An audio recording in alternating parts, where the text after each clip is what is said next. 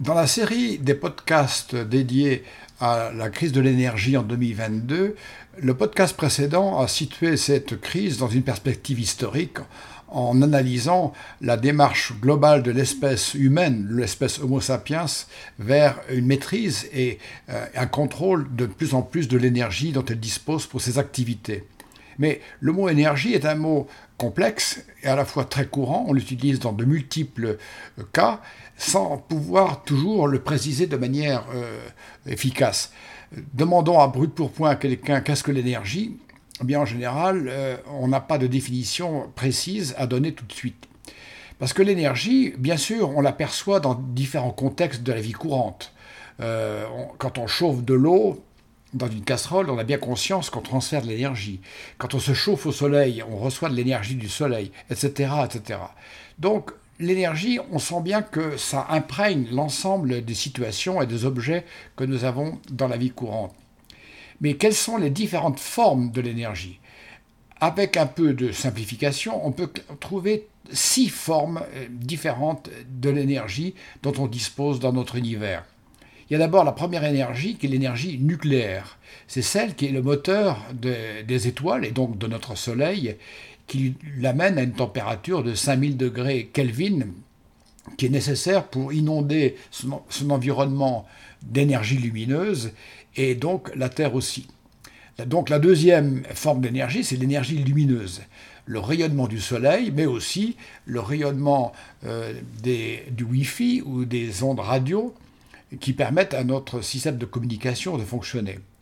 La troisième forme est l'énergie chimique, qui est beaucoup plus diluée, beaucoup plus complexe, qu'on le retrouve aussi bien dans euh, la, chlorophylle des plantes, ou bien euh, nos aliments, ou bien dans l'accumulateur. Euh, c'est ce qu'on appelle l'énergie chimique, qui est liée à des transformations chimiques entre différents éléments. La quatrième, c'est l'énergie électrique celle que l'on connaît bien dans tous les fils électriques et que l'on utilise en branchant nos appareils sur nos prises de courant dans nos maisons. La cinquième est l'énergie mécanique, qui a deux formes. L'énergie mécanique, c'est toute l'énergie d'abord des corps en mouvement, qu'on appelle énergie cinétique, que ce soit le caillou qui tombe, la voiture qui roule euh, ou la planète qui tourne autour du Soleil. Mais il y a une forme d'énergie mécanique particulière qu'on appelle l'énergie potentielle. C'est une espèce d'énergie stockée qui est par exemple l'énergie du caillou qu'on tient dans la main à hauteur du sol et qui, si on la lâche, va tomber et va se transformer en énergie cinétique. Sixième et dernière, et de loin la plus euh, utilisée peut-être, mais la plus perceptible, mais on verra la plus complexe à gérer, c'est la chaleur, l'énergie calorifique de tous les corps qui sont chauds ou euh, très chauds, même, lorsqu'ils sont au 0 degré Celsius, eh bien, ils sont chauds parce que la température la plus basse, c'est moins 273 degrés Celsius, le 0 degré Kelvin. Six formes particulières d'énergie euh, qu'on retrouve dans tous les éléments que nous avons sur Terre. Et l'énergie est donc une propriété commune à tout ce qui existe dans l'univers. On pourrait même dire que si on cherchait la définition la plus générale de l'énergie, c'est la propriété commune de tous les euh, objets qui sont euh, dans l'univers. Alors comment en un mot définir tout ça? Ben, On pourra dire que l'énergie d'un système, c'est, ça mesure sa capacité à évoluer, à changer d'état ou à agir sur les autres objets de l'univers. L'intérêt ou la, caractéristique principale de ces six formes d'énergie, c'est que l'énergie se transmet. Elle se transmet d'un système à l'autre en changeant de forme. Alors, euh, par exemple, euh, l'énergie nucléaire du Soleil euh, va se transformer en énergie radiative pour atteindre la, Terre. Et une fois que l'énergie radiative arrive sur Terre, eh bien, elle va agir par exemple sur les feuilles des plantes qui, par la photosynthèse, vont croître et donc transformer l'énergie radiative en énergie chimique, c'est-à-dire l'énergie du bois. Énergie du bois que l'on peut soit brûler directement dans la cheminée, ou soit, comme l'a fait la planète Terre il y a des millions et des millions d'années, le stocker dans le sous-sol sous forme de charbon, de pétrole et de gaz. Donc de multiples transformation. Donc il y a toujours un chemin pour passer d'une énergie, quelle qu'elle soit parmi les six, à une autre. Donc l'énergie se transforme. Et derrière cette transformation, il y a une, un, théorème extrêmement important, c'est presque plus qu'un théorème, c'est un principe, c'est le principe de la conservation de l'énergie, qui a été à la fois euh, pas démontré, mais qu'on peut démontrer de grands principes, mais aussi qui a été vérifié à toutes les échelles de l'univers, que ce soit dans l'infiniment petit ou l'infiniment grand. L'énergie ne se détruit pas, l'énergie ne n'augmente pas. Donc, quand on vous parle dans le langage courant qu'on va produire l'énergie, non, c'est un abus de langage parce que l'énergie ne se produit pas, l'énergie se transforme. Quand on produit de l'énergie éolienne, eh bien, on transforme de l'énergie cinétique du vent en énergie électrique par l'éolienne. Il n'y a pas de perte, il n'y a pas de, création d'énergie. Alors, cette euh, création d'énergie, on va voir, euh, mais ces six formes d'énergie qui, apparaissent sur Terre, d'où proviennent-elles finalement? Eh bien, notre planète Terre est une petite planète qui est euh, située dans l'environnement du Soleil. Et le Soleil, on l'a vu, il est très chaud, 5000 degrés Kelvin. Et euh, la planète Terre reçoit ce flux du Soleil, et puis quelque part, elle se situe dans un immense vide intersidéral dont on connaît la température actuelle qui est de 3 degrés Kelvin. Donc l'énergie à 99% de la Terre, que nous, la recevons du Soleil sous forme d'énergie radiative, et une mesure, en gros, c'est 340 watts euh, par mètre carré. 340 watts qui fait la moyenne de tout ce que euh, la Terre reçoit, un peu moins au pôle, plus à l'équateur, etc. Euh, sachant que pour nous, à l'échelle où nous sommes, si nous sommes en plein été, et, euh, en plein midi, avec un ciel parfaitement clair, nous pouvons estimer à 1000 watts ou 1 kW la puissance que nous recevons du Soleil. La Terre, bien sûr, va absorber, va recevoir cette énergie. Il est évident que si elle la conservait, depuis les millions et les milliards d'années que la Terre existe et qu'elle reçoit cette énergie, elle aurait longtemps été vaporisée. Donc la Terre va se débarrasser, va rayonner cette énergie à nouveau pour l'envoyer dans, l'espace intersidéral. Elle va donc rayonner 340 watts par mètre carré euh, dans le vide de l'univers.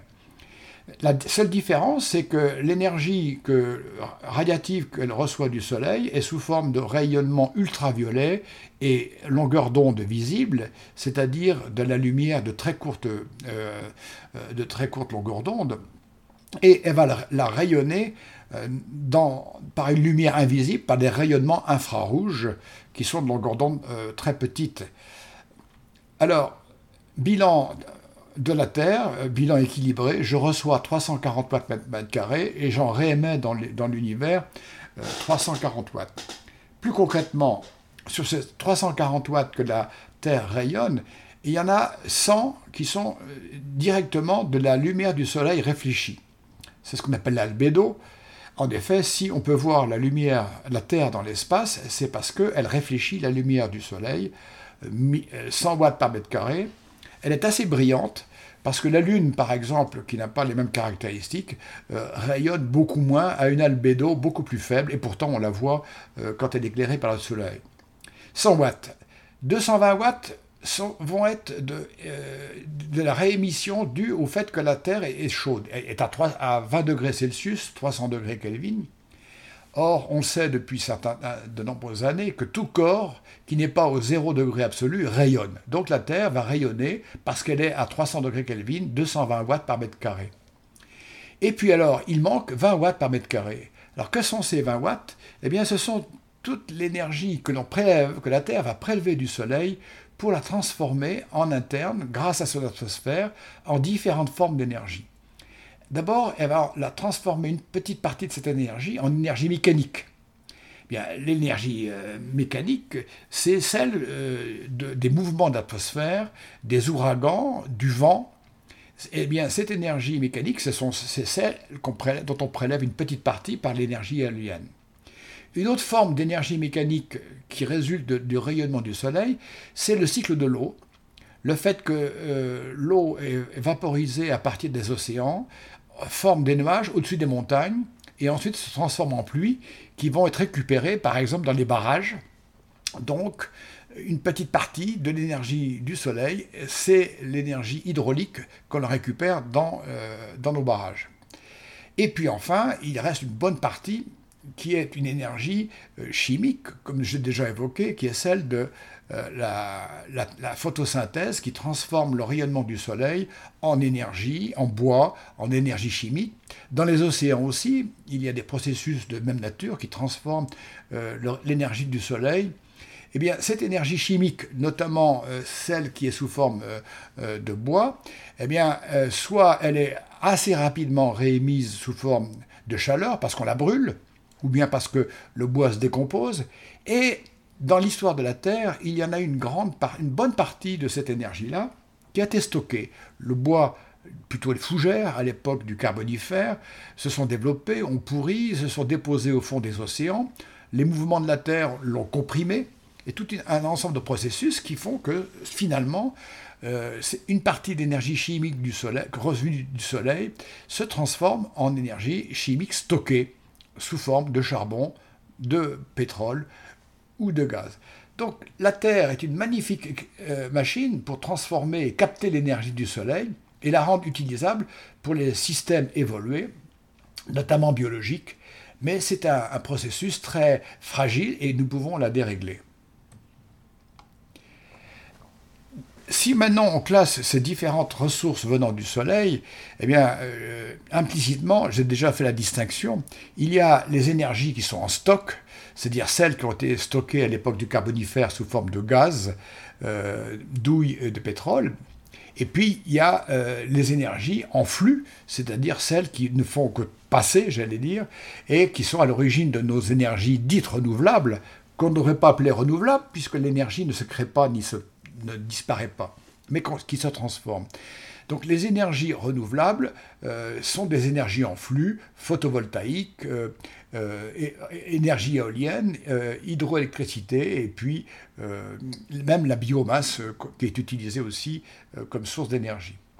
Il y a une toute petite partie de l'énergie qui n'est pas dans ce processus, environ 1%, qui vient non plus du Soleil, mais qui vient de l'univers avant la naissance du Soleil, euh, c'est l'énergie radioactive, l'énergie de l'uranium, soit qu'on utilise dans nos centrales nucléaires, c'est une énergie de stock, en grande partie, et puis elle est presque une énergie de flux, puisque cette radioactivité est à l'origine en partie de la température du, euh, du, sol.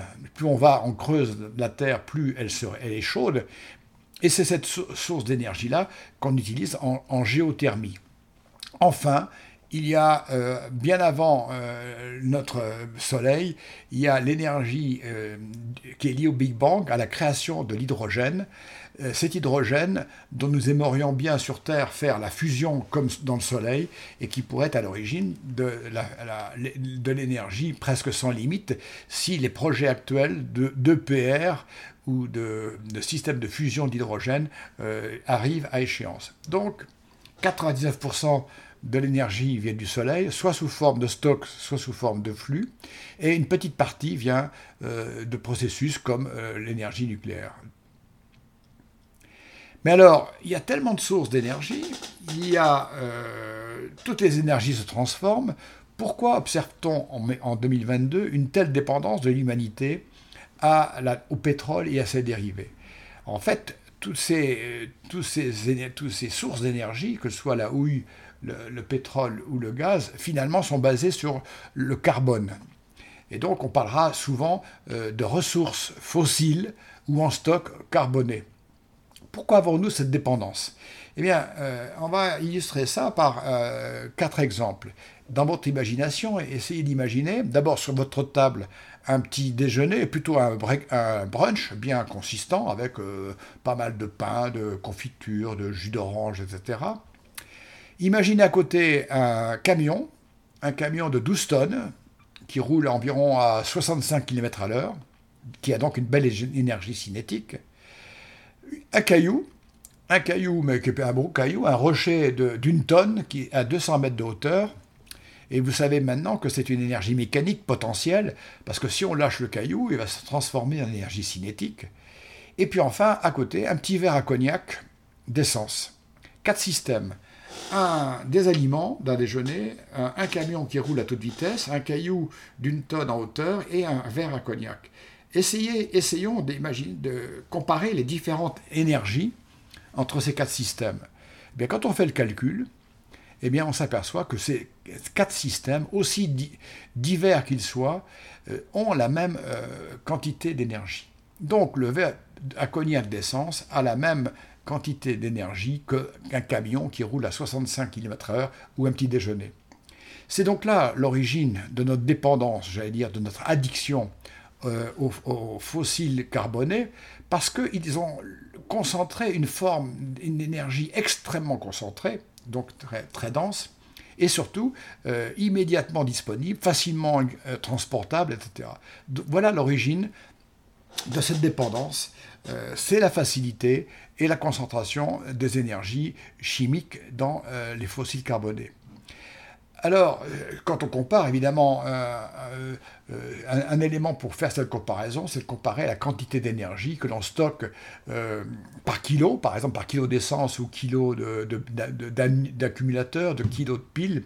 Eh bien, on s'aperçoit que l'essence est, environ 50, 50 fois plus concentrée en énergie que, par exemple, une pile alcaline euh, et euh, trois ou quatre fois plus que le, bois, etc. Donc, l'essence et les, les, produits fossiles carbonés sont dominants actuellement parce qu'ils sont euh, très faciles d'utiliser et concentrent beaucoup l'énergie.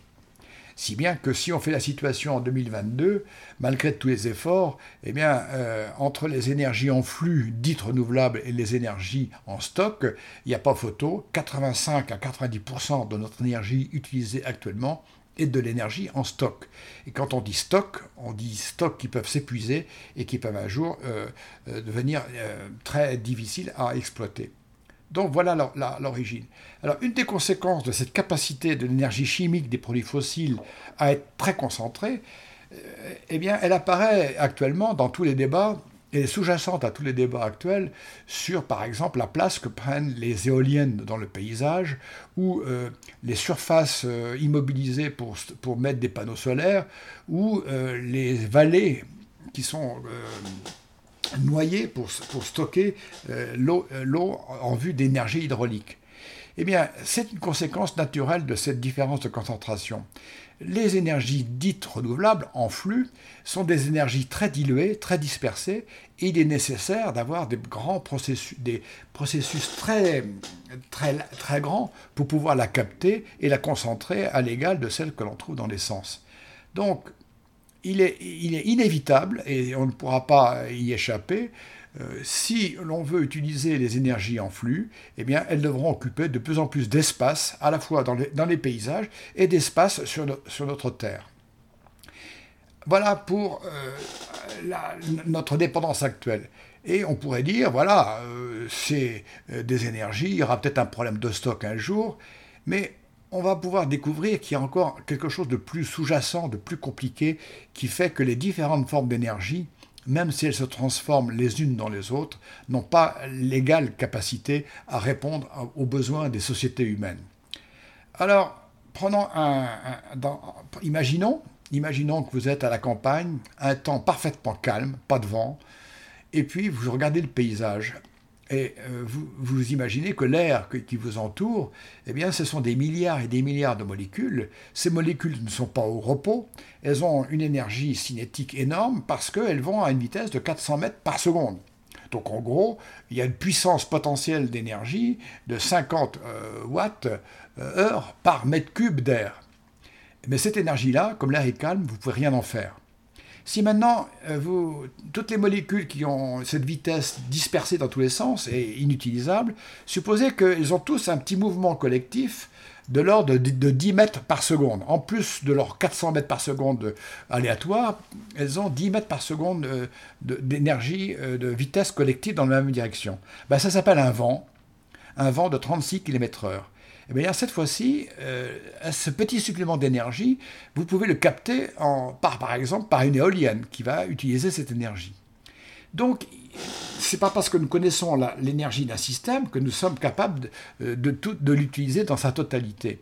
Et il y a un paramètre euh, extrêmement important qui a été découvert au XIXe siècle, qu'on appelle l'entropie, qui est un principe énorme et universel qui a beaucoup de, déclinaisons. Mais dans le cas qui nous concerne, eh l'entropie, ça va être une mesure de la part de l'énergie qui n'est pas utilisable directement pour faire par exemple de l'énergie mécanique électrique. Donc, dans un air plat, air calme, il y a beaucoup d'énergie, mais c'est une énergie qui est complètement gelée sous forme d'entropie, pas l'entropie maximum. Et puis, s'il il se produit un vent, un mouvement collectif un peu plus ordonné, eh bien, il y a une part de l'énergie qui n'est plus bloquée par l'entropie. C'est ce qu'on appelle l'énergie libre. Donc, l'énergie libre, euh, l'entropie va nous permettre de déterminer dans les, systèmes ceux qui, à énergie égale, sont très efficaces pour pouvoir répondre à nos besoins. Alors, un, deuxième exemple euh, pour illustrer ça, prenons par exemple un barrage avec euh, des milliards de tonnes d'eau qui sont en suspension euh, en, hauteur. Eh bien, cette énergie hydraulique, si nous voulons la transformer en électricité, nous la mettons dans des canalisations qui vont débouler et arriver en contrebas dans l'usine électrique avec ses génératrices et transformer en transformer en énergie électrique.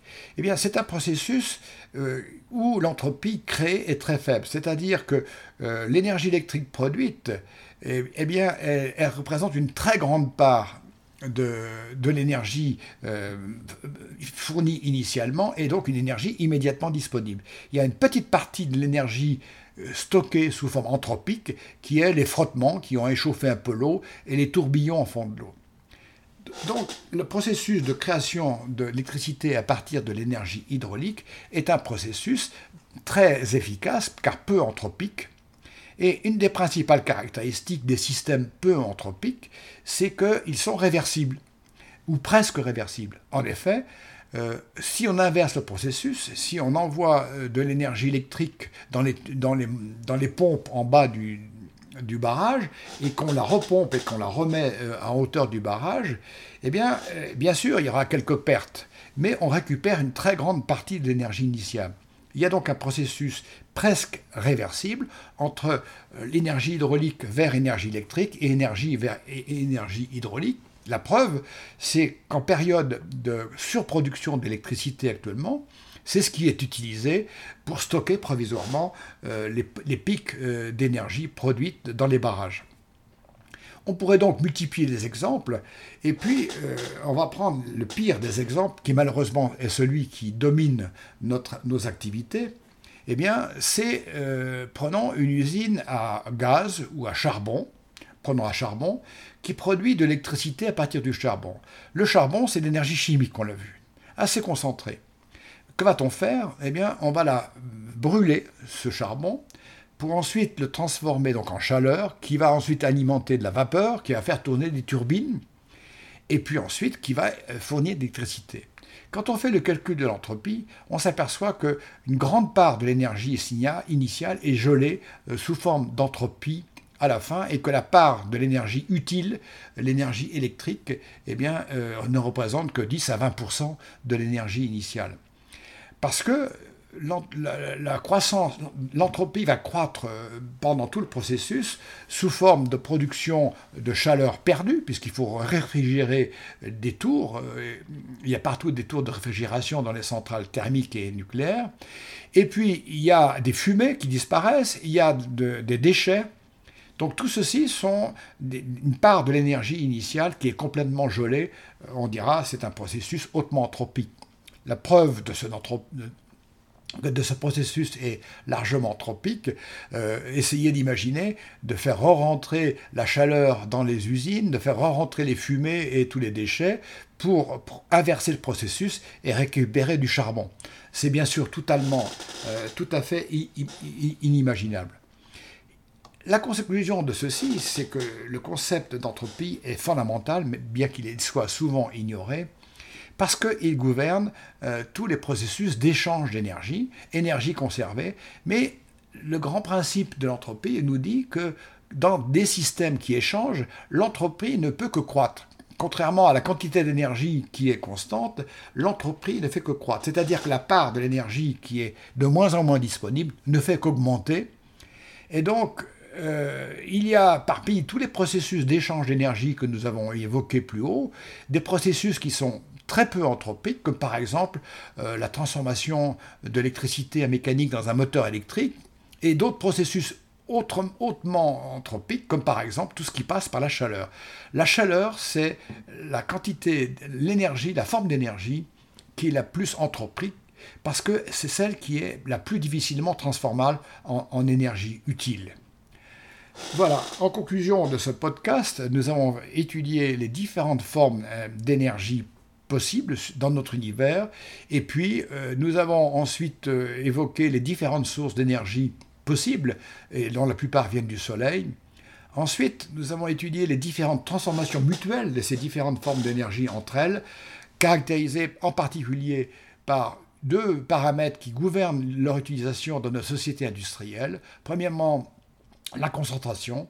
Et là, il n'y a pas photo, comme on dit, euh, l'énergie chimique des, produits fossiles carbonés est de loin la plus concentrée, donc la plus utilisable. Et enfin, nous avons terminé par l'entropie, euh, qui est un, paramètre essentiel puisqu'il gouverne la dégradation progressive de tout processus de l'énergie, dans tout processus qui transforme les énergies les unes dans les autres. Et malheureusement, nous avons choisi le pire, puisque la transformation euh, des produits fossiles, pétroliers euh, et houille en énergie électrique, c'est un des processus les plus anthropiques, les moins, dont le rendement est le plus faible et qui crée le plus de perturbations euh, dans, l'atmosphère. Alors, en conclusion finale, on, pourrait se poser la question, mais on, a trouvé six formes d'énergie, mais pourquoi pas la science entre parenthèses, si les scientifiques étaient un peu sérieux dans leur travail, ne trouveraient-ils pas une septième ou une huitième forme d'énergie qui, elle, serait beaucoup plus euh, intéressante? Alors malheureusement, et là euh, il faut euh, calmer un peu les enthousiasmes, la science peut beaucoup de choses, mais pas tout. Et l'état actuel de nos connaissances et l'état prévisible de nos connaissances à moyen terme font qu'il n'y aura, aura, pas de possibilité d'avoir d'autres énergies que celles-ci on a épuisé les, formes d'énergie potentielle avec toutes les forces de la nature que nous connaissons. Alors peut-être, peut-être on peut imaginer dans un futur très lointain des nouvelles formes d'énergie, mais elles seraient à des échelles soit de temps, puisqu'on remonterait au Big Bang, soit à, des échelles d'énergie telles qu'elles seraient finalement peu utilisables euh, pour nos, activités sur cette, Terre. Je vous attends alors dans la troisième podcast de la série pour analyser le futur de l'énergie euh, sur Terre.